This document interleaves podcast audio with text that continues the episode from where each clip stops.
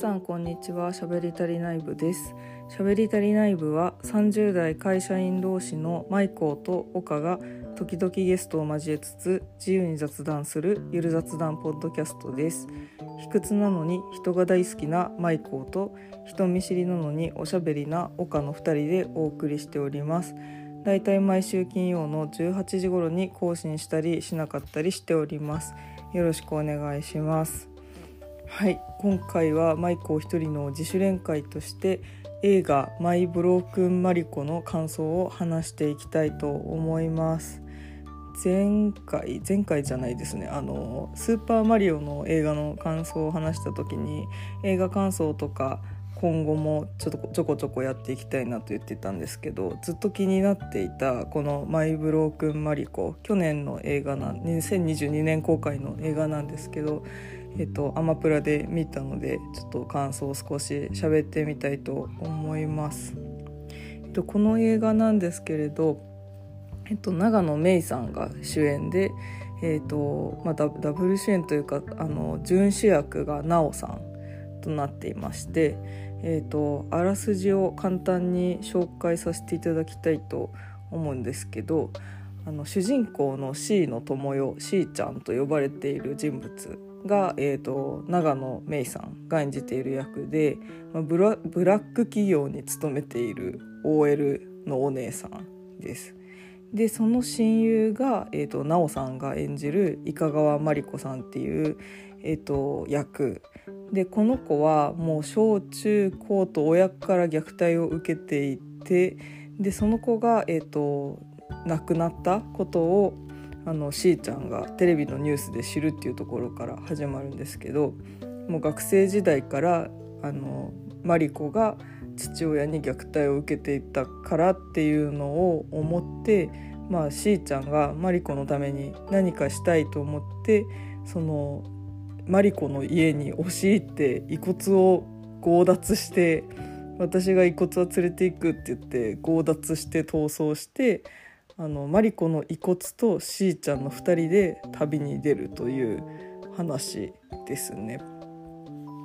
でですねこのあらすじだけ見てなんかちょっと暗いかどうかわかんないなと思ってたんですけどあの長野芽郁さんがつい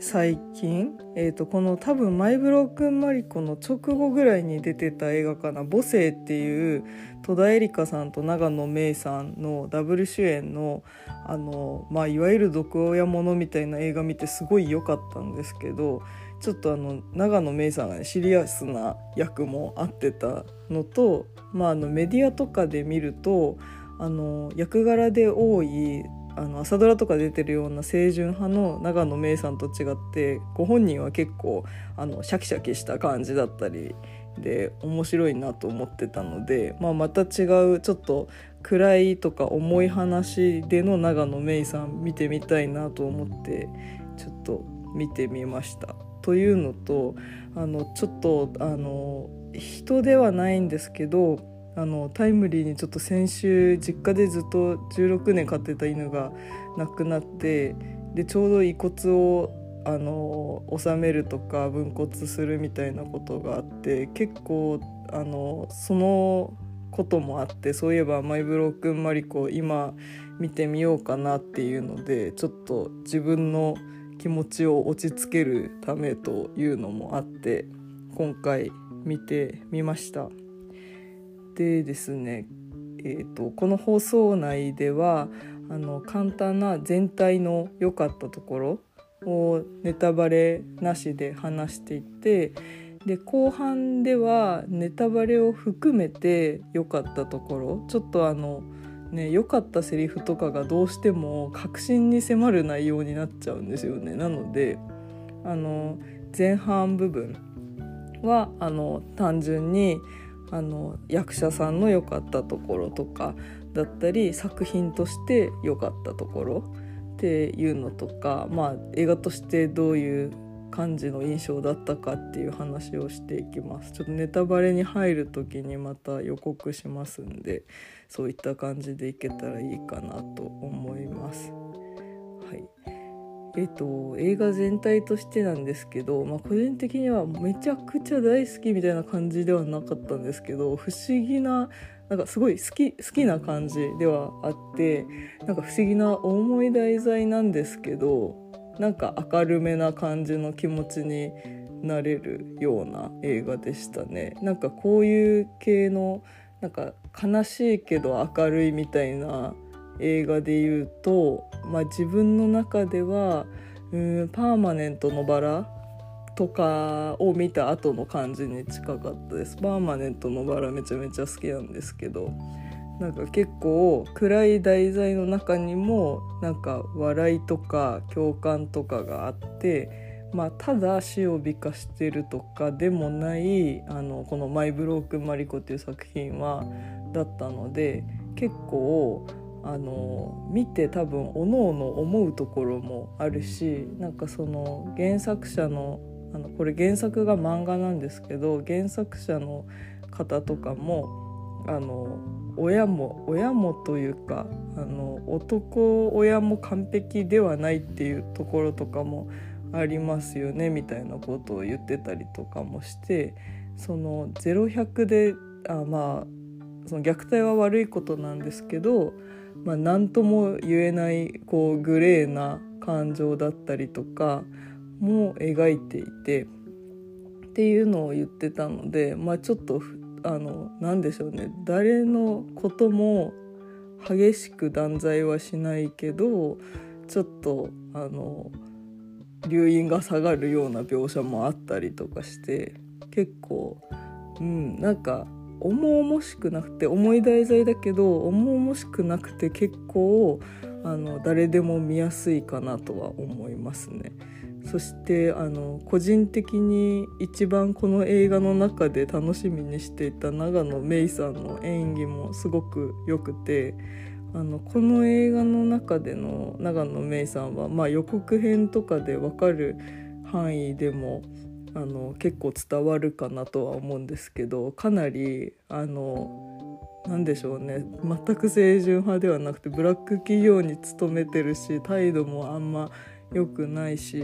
マリコのことに対してはあの大事に思っているけれどなんか全然悪態もついたりするようなキャラでそういったところも含めてすごい良かったです。あと奈緒さんもねあの役にすごく合ってて良かったですね。奈緒さんってあんまりその自分の中のイメージで結構悪いやつを演じてる時がいいなみたいなイメージがあったんですけどまたちょっと違った感じで面白かったです。はいという感じであのまあ誰でも見やすくあの重い題材を人の気持ちにこう寄り添えるように描かれててすごくいい映画映画だなと思いました。逆にちょっと見ながらなんかセリフが私はちょっとわざとらしいなって感じてしまうところとかもあってもしかして漫画なのかなとあんまりちょっと調べずに見たんでもしかして漫画なのかなとか思いつつあの原作が漫画かなとは思いつつ見たんですけど見終わった後にあの漫画の方もちょっと Kindle で買って読んでみたんですけどあの結構セリフを多分忠実に忠実に再現してるなっていう感じだったのでああわざとらしいって感じてたけどあの本当に一軸再現してたセリフが私はちょっとわざとらしいと感じてしまったりしたかなってちょっともったいなくそういうところが感じたりっていうのはあったんですけどまあ全体の中から見たら小さい子とかっていう感じで、まあ、その程度の気になり方だったので個人的にはすごく楽しめた映画でした。あとねあの漫画にはなかったシーンがちょっと付け足されている部分とかもあってその付け足されたシーンとかも結構すごく個人的には好きなシーンばかりでしたね。それは見てる間におすごくいいと思いながら見てたんですけどうん、見終わった後に漫画を読んであれここってこんなにあっさりしてたんだみたいなところとかがねあったりしたので結構映画的表現としてあの追加されたところだったり新規のシーンとかもうすごく良かったなと思いました。はい、でえっ、ー、とちょっとここからは、えーと、映画のネタバレの内容に入っていくので、まあ、もし見てなくてネタバレはちょっとっていう方はあの気をつけていただいてというかここまででという感じなんですけどネタバレに関わる内容でいくとなんかすごくこの映画見てる時にまあ本当その遺骨を拾うみたいなとこ遺骨拾うというか遺骨をあの大事に携えて旅に出るみたいな話だから結構自分の中ではタイムリーな話だったんですけどあの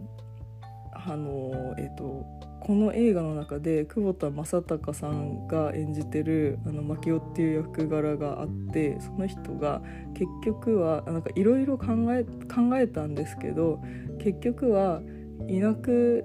いない人と一緒にいるには自分があの生き続けないといけないっていうのを言っててまあその結局は自分が生きていく中でその人のことを大事に思うみたいなのがあの大事だよっていうことを言っててこれはねあの私も身近な人とかそれこそその先週あの犬のお葬式をしてみたいな時お葬式で仮装をしてみたいな時にすごく思ったことだったのでなんかそのセリフがすごくいいなと思いましたね。なんかもうこの話の中でそのしーちゃんって結構もうなんかあのもうめちゃくちゃにあの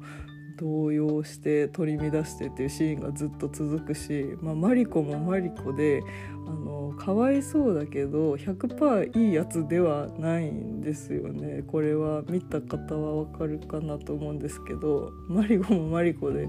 まあもう本当にかわいそうな境遇のせいでおかしくなっちゃってるというか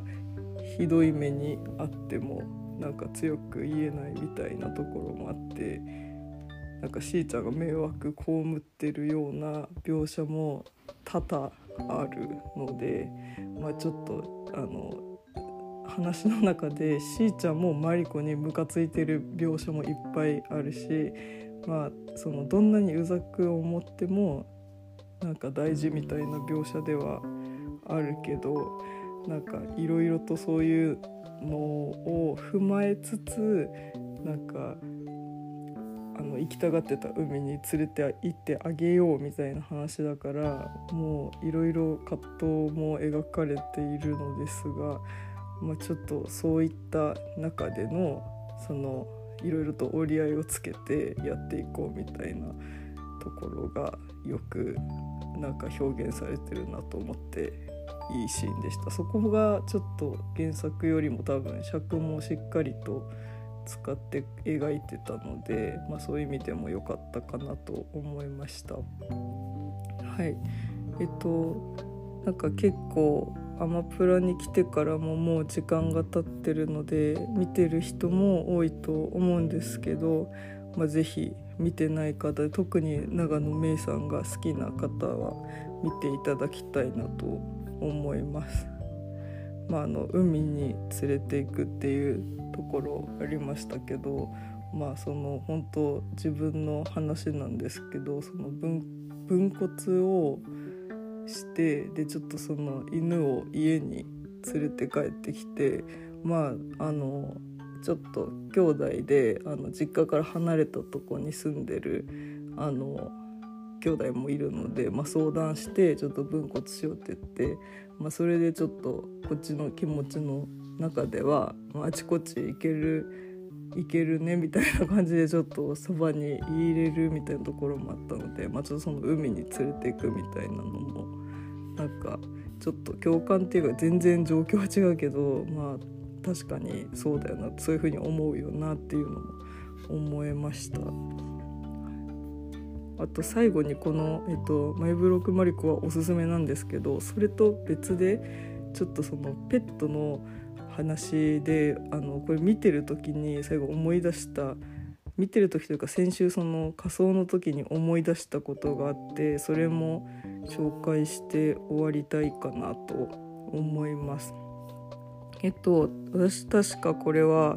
ツイッターで見たんですけどあの「愛くるしい骨」っていう漫画があって、えっと、結城成吉さんという方の漫画で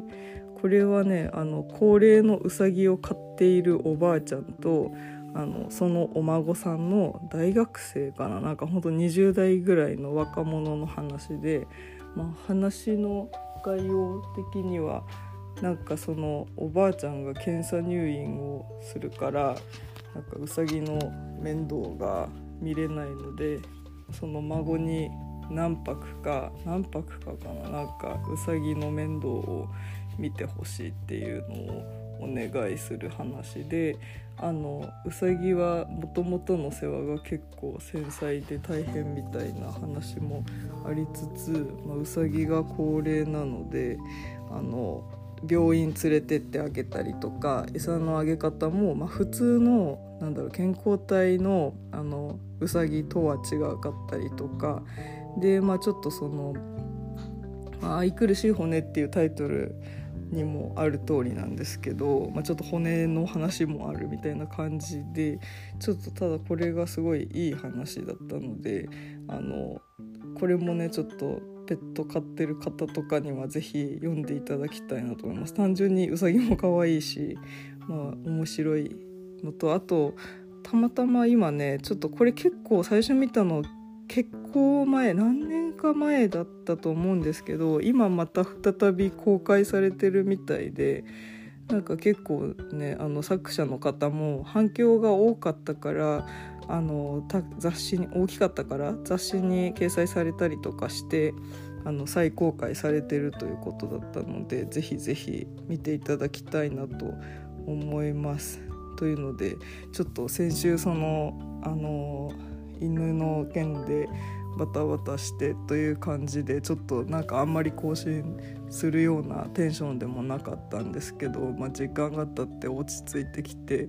というのもあってちょっといろいろと関連するようなものを見てみました。という感じでちょっと短いのですがおすすめの映画と漫画の話でしたそして全然あのマリオの時に予告してた「イングロリアス・バスターズ」の感想じゃないじゃんっていう感じなんですけどそちらもね元気がある時に見ていきたいなと思います。